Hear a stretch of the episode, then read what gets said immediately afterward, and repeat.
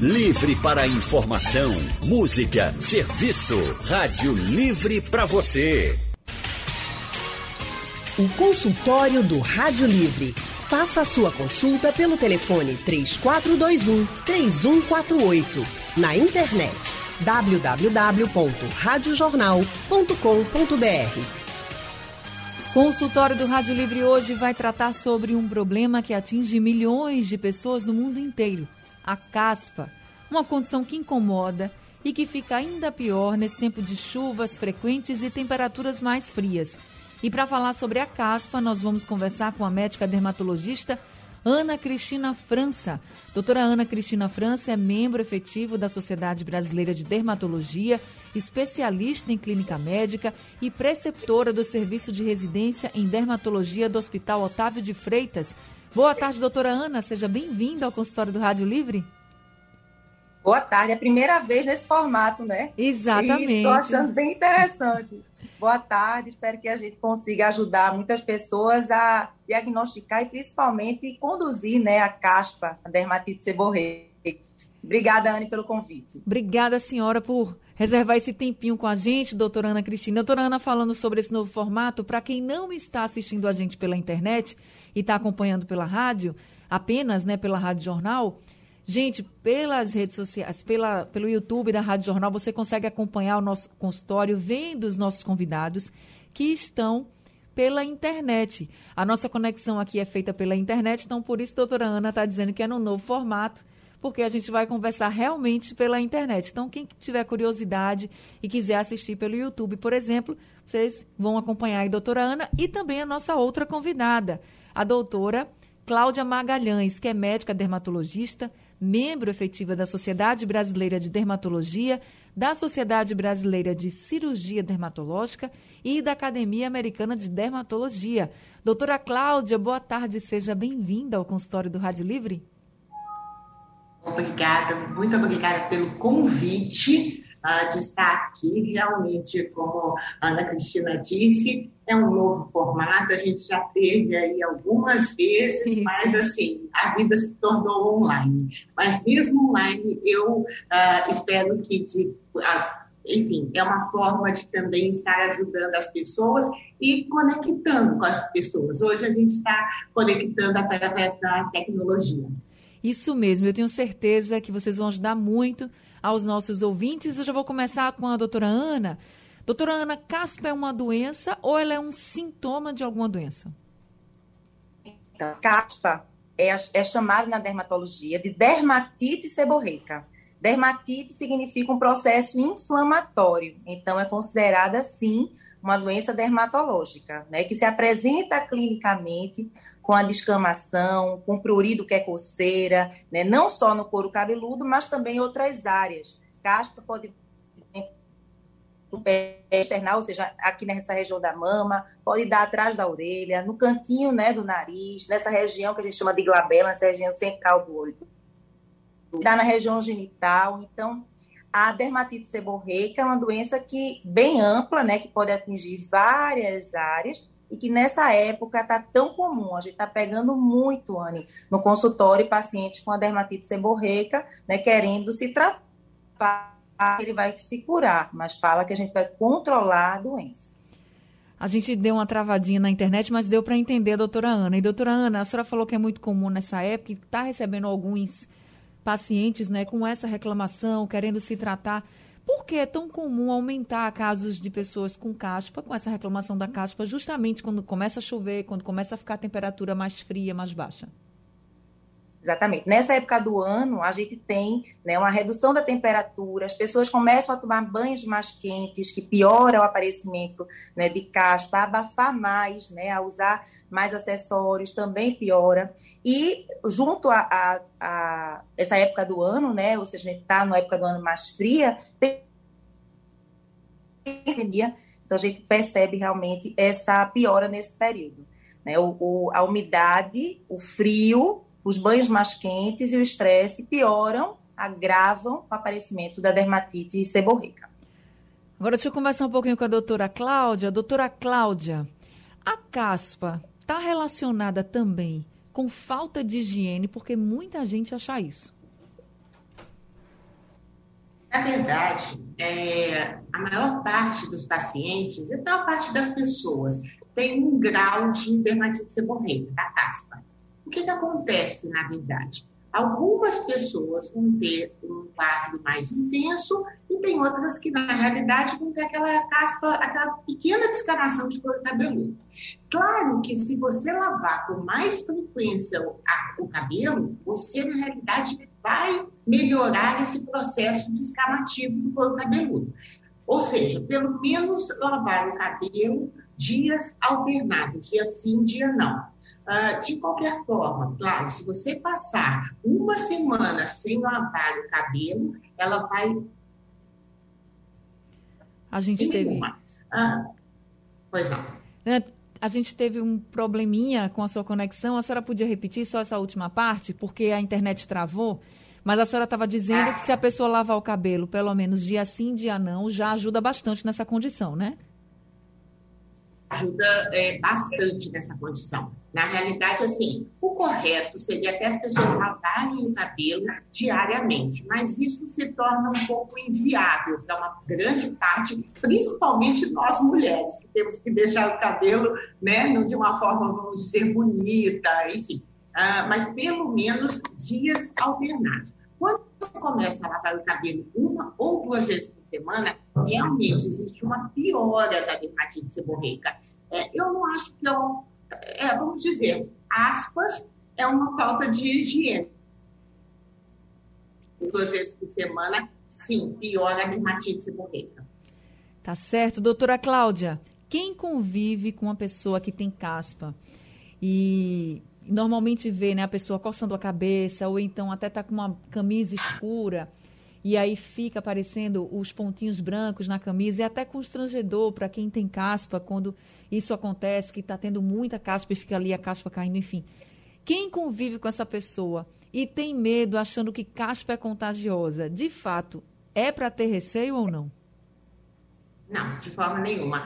Isso é um mito, na verdade. Por quê? Uh, existe sim uma proliferação de bactérias, de fungos no nosso couro cabeludo. Uh, esse processo descamativo até faz com que aumente esse número de bactérias e de fungos, mas a caspa é, um, é uma doença descamativa como a Ana Cristina falou, principalmente do couro cabeludo, mas também de outras regiões. Então, não existe uma transmissão dessa doença. Tá certo, doutora Ana. Como é que se faz o diagnóstico? Porque nem toda vez que a gente está com a cabeça coçando, com algo descamando na cabeça, pode ser caspa, né? Exatamente. O diagnóstico ele é clínico, né? Ele é pelo exame clínico. A gente teve um probleminha com a conexão de Dona Ana, deu uma travada, é. isso, doutora. A senhora podia repetir? Eu aguardo um pouquinho pelo tipo né, da, nossa, da descamação, pelas características da descamação, a gente pode né, fazer o que a gente chama de diagnóstico diferencial.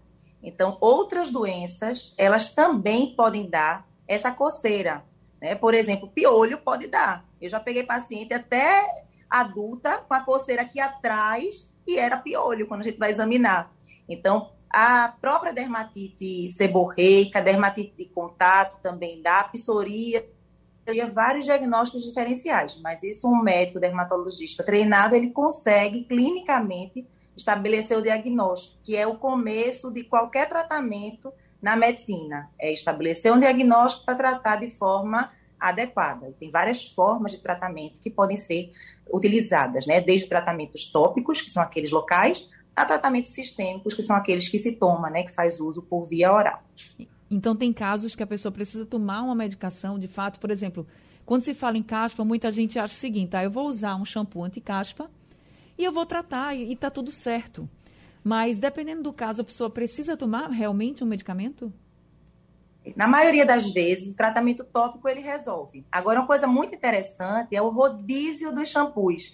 Ou seja, um paciente começa a usar um shampoo, começa a funcionar, daqui a três, quatro meses para de funcionar. Aí a gente troca o princípio ativo e a gente consegue melhorar. Em algumas situações, eu preciso fazer o uso de corticoide tópico para diminuir o processo inflamatório, e outras também fazer medicação oral, como os probióticos, como os antifúngicos. Então, a gente depende muito né, da extensão dessas lesões, do quadro clínico do paciente, para a escolha dos tratamentos. Mas tem sim também tratamento por via oral, naqueles casos mais resistentes, mais graves e que acometem outras áreas que a gente chama fora do couro cabeludo.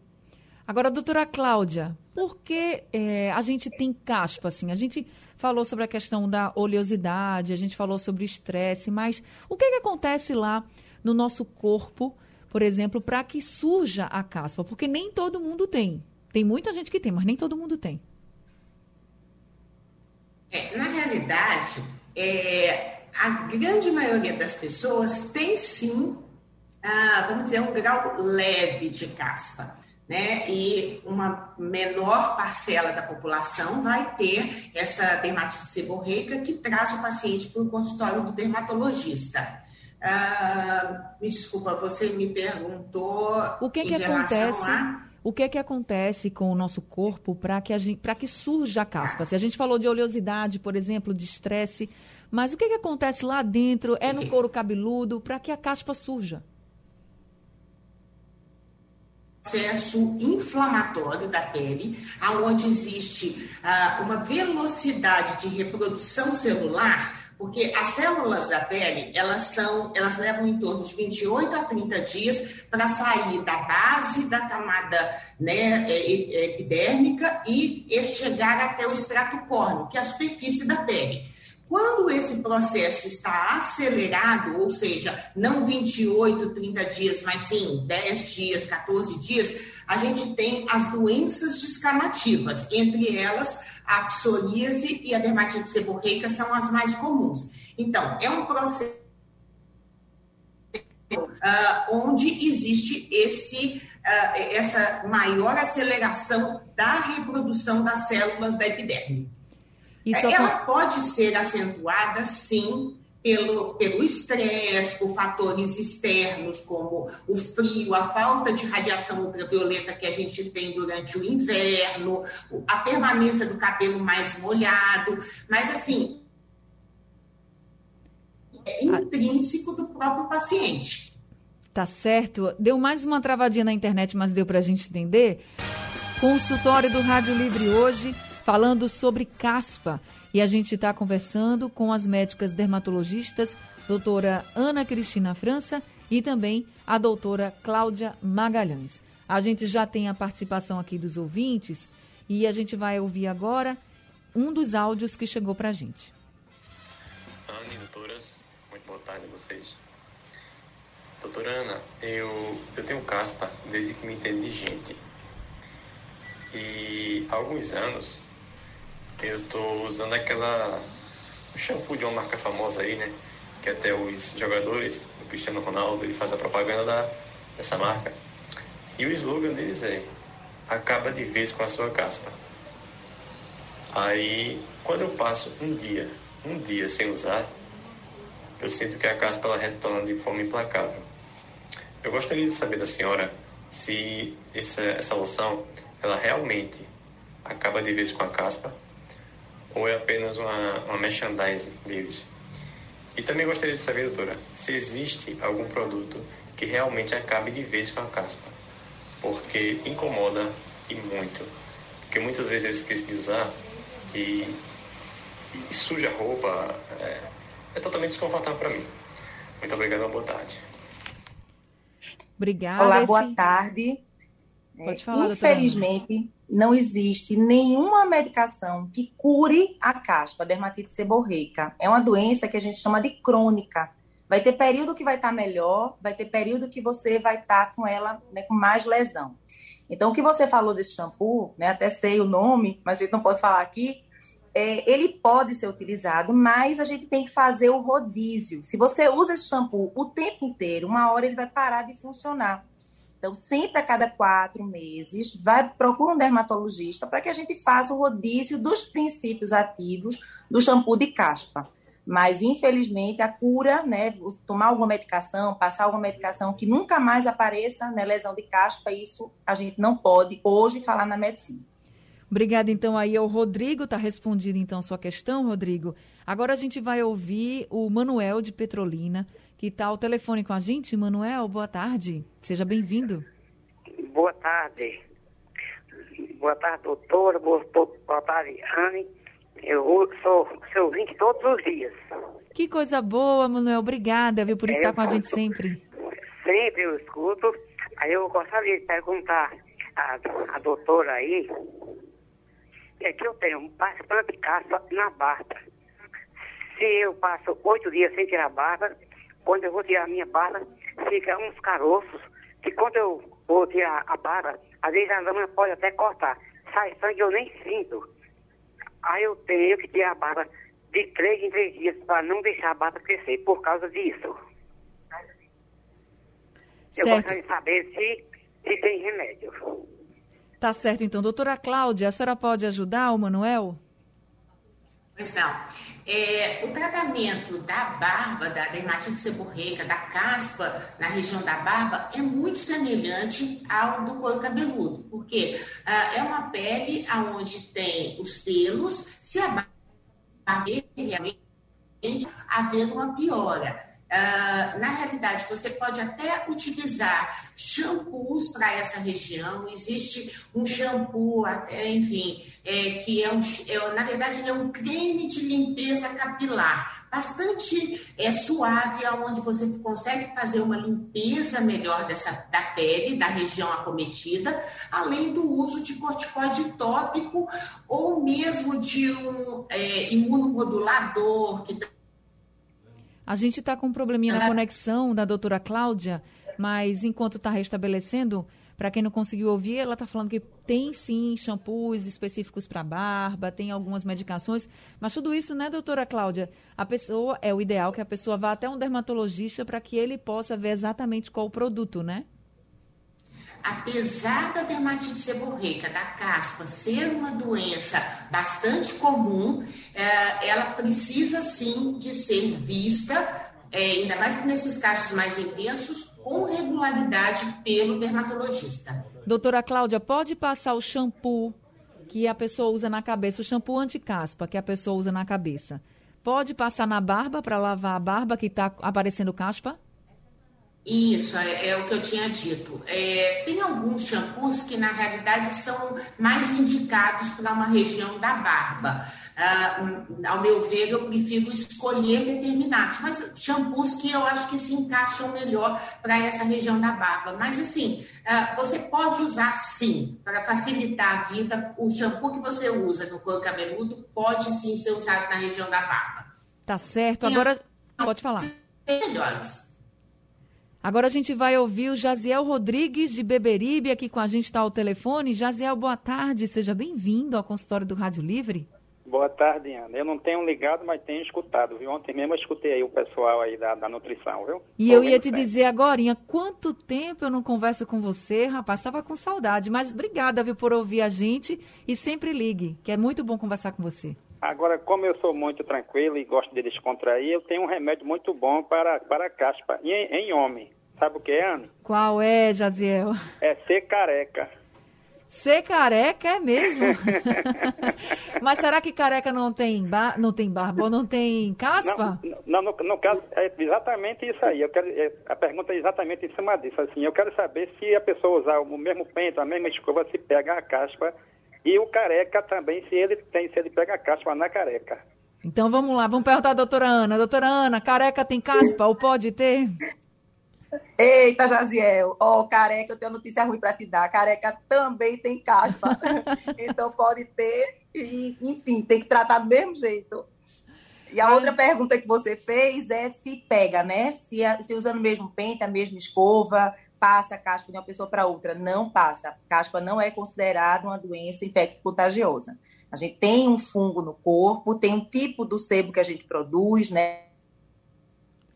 É, além dos fatores ambientais. Mas não passa de uma pessoa para outra. Isso aí você pode ficar tranquilo. Tá certo, doutora Ana. Ô, doutora Cláudia, tem como a gente evitar a caspa? Para quem não tem caspa? Tem como evitar?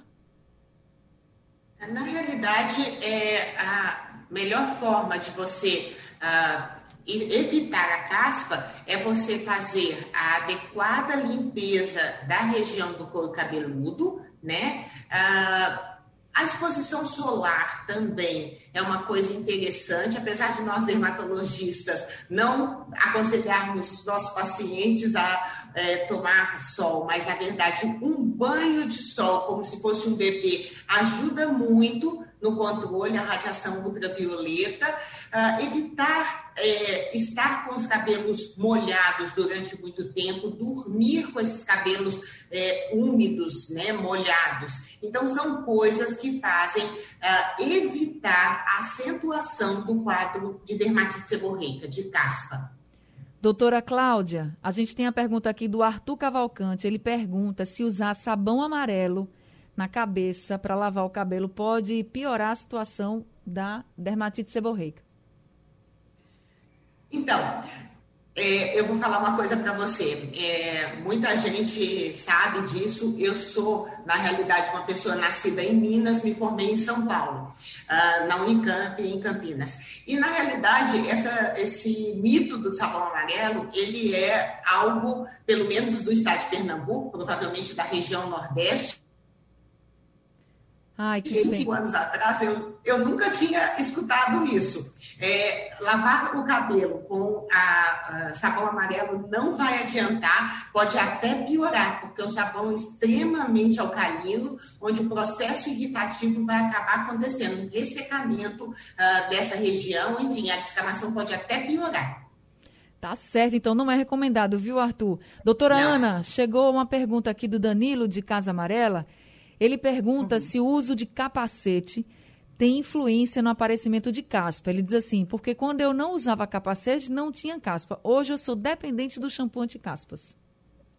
É, tem sim, no, a partir do momento que agrava boné, capacete, tudo aquilo que deixa esse, o couro cabeludo mais abafado, vai piorar sim a dermatite seborreica. Sair então, com o cabelo molhado. Logicamente tem que usar, né? Porque, enfim, é para shampoo anti-caspa e ele vai ter que tomar essas medidas para controlar o quadro dermatite seborreica. Na verdade, também, Anne, ele tem uma predisposição, porque vai ter algumas pessoas que vão usar capacete e não vão ter. Então, por quê? Né, tem algumas pessoas que usam e não tem outras que, que começam a ter. Então, tem a predisposição também, mas é um dos fatores que agrava, né, que faz com que piore. Sair com o cabelo molhado na rua, por exemplo, também pode piorar ou pode fazer surgir alguma caspa. Eu sempre ouvi isso, assim, ah, tem que enxugar bastante o cabelo, não pode sair com o cabelo molhado, com muito creme no cabelo, porque senão vai dar caspa. É verdade Exatamente. Mesmo? Diminui, é verdade. Diminuir creme, diminuir spray, né, de cabelo, tentar evitar prender o cabelo molhado, né? Como Cláudia falou, evitar dormir de cabelo molhado. Tem gente que toma banho para dormir e não seca o cabelo, dorme com o cabelo molhado e tudo. Então, essa condição de umidade vai fazer com que haja que agrave, piore ou até apareça. Algumas pessoas que não têm caspa começam a ter, principalmente no clima que a gente está aqui, está mais úmido, mais frio, com menos radiação eletromagnética, né? Radiação do sol, a gente está pegando menos. Então, isso tudo é, seca o cabelo, deixa ele mais sequinho, não molha de dormir, ou se molhar, tenta secar para tentar evitar essa, essa doença, que é tão chatinha, né? Incomoda tanto. Tanta gente fala, Ana, minha roupa fica, como você falou no começo, né? Roupa, roupa preta fica lá com toda um farelinho branco, fica horrível. Né? E dá para a gente evitar tomando alguns cuidados. Consultório do Rádio Livre hoje, falando sobre caspa. A gente está conversando com a doutora Cláudia Magalhães, médica dermatologista, e também com a doutora Ana Cristina França, médica dermatologista. Doutora Cláudia, quem tem a pele oleosa vai ter mais chance de ter caspa? Tem alguma influência? A gente não está ouvindo doutora Cláudia. Doutora Cláudia? Desculpa. então, é... doutora Cláudia, quem tem a pele oleosa Sim. tem mais chance de ter caspa? É, na realidade, essa hiperprodução das glândulas sebáceas, uh, acentuando a produção de oleosidade, na verdade, um é pouquinho. um dos fatores que fazem com que a dermatite seborreica, a caspa, aconteça, né? Piore, pelo menos. Então, é muito comum a gente é, encontrar pacientes que tem dermatite seborreica, o couro cabeludo e a face bastante oleosas. Tá certo. Mônica da Torre está perguntando aqui se lavar o cabelo todo dia é pior para caspa, doutora Ana. É pior ou é recomendado? Não, alguns, alguns pacientes precisam lavar o couro cabeludo até todo dia, porque quanto mais a gente deixa né, sem lavar, sem higienizar, mais aumenta a, a, a caspa, a dermatite seborreica, né? Então, algumas pessoas precisam lavar todos os dias, mas a gente orienta geralmente lavar em dias alternados, né? Com shampoos específicos. Agora, doutora Ana, é lavar, mas lavar com água um pouquinho mais fria, né? Água quente é que é a vilã nesse processo aí. Perfeito, porque a água quente estimula a produção sebácea, né? A produção desse sebo. Esse nome é, é, esse nome mesmo, é sebo que a gente produz no couro cabeludo, no rosto. Então a gente nesse período está usando mais água quente, mas a gente sabe que é um dos fatores que agrava, que piora. Água fria, inclusive até os cabeleireiros pedem, né? Lava com água fria Isso. porque é melhor. Mas o ideal realmente é usar água fria para tentar estabilizar, para tentar não desencadear essas crises de dermatite, de asma. De asma, de dermatite seborreica, de caspa. Fica aí já a dica, gente, para vocês lavar sempre o cabelo com água fria, lavar diariamente e quem não consegue lavar diariamente, pelo menos em dias alternados. Doutora Cláudia, só para a gente finalizar, tem sempre gente perguntando com relação à caspa, para quem tem a caspa, vai tirar a caspa. Aí bota um óleo na cabeça para poder tirar a caspa, porque tem alguns que é mais difícil de tirar, como se estivesse mais grudada. Esse é o procedimento mesmo? Deve fazer isso ou não? Em algumas situações aonde existe, vamos dizer, uma, uma descamação um pouco mais é, espessa, e aí eu, talvez muitas vezes esses casos não sejam uma simples dermatite seborreica, você pode sim colocar um óleo, fazer uso de um óleo, para que faça uma certa, facilite é, soltar um pouco dessas é, é, descamações, né, dessas placas, dessas escamas. Na realidade, uh, você lavar com shampoo normal, uh, shampoo de caspa, me desculpa. Uh, veja, isso é uma coisa que por isso que você sempre precisa de um médico dermatologista para te orientar. Uh, muitas vezes, até em alguns casos, o paciente precisa tomar, fazer uso de um antibiótico, uh, como a Ana Cristina falou, precisa fazer uso de outras medicações, da isotretinoína, uh, enfim, tem várias medicações que precisam ser usadas. Uh, óleo, os óleos essenciais podem ajudar em alguns casos. Tá certo, doutora Cláudia Magalhães, muito obrigada por esse consultório, foi ótimo, com muitas orientações para todo mundo. Vim, seja sempre muito bem-vinda aqui. Obrigada, obrigada pelo convite. E até a próxima.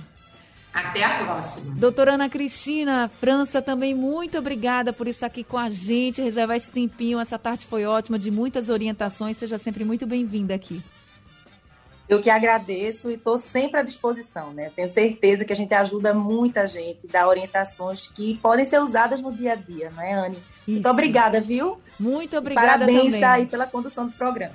E muito obrigada, senhora, viu, por esse por esse tempinho que reservou aqui para a gente também. Seja sempre muito bem-vinda. Até a próxima. Obrigada a todos os ouvintes. Consultório do Rádio Livre vai ficar disponível no site da Rádio Jornal e também nos principais aplicativos de podcast para você ouvir de novo, para você compartilhar com todo mundo que você conhece. E na segunda-feira a gente está de volta, porque o Rádio Livre de hoje está ficando por aqui. A produção é de Gabriela Bento, a direção de jornalismo é de Mônica Carvalho, trabalhos técnicos de Edilson Lima e José Roberto Camutanga e Sandro Garrido, no apoio Valmelo, no site da Rádio Jornal Isis Lima.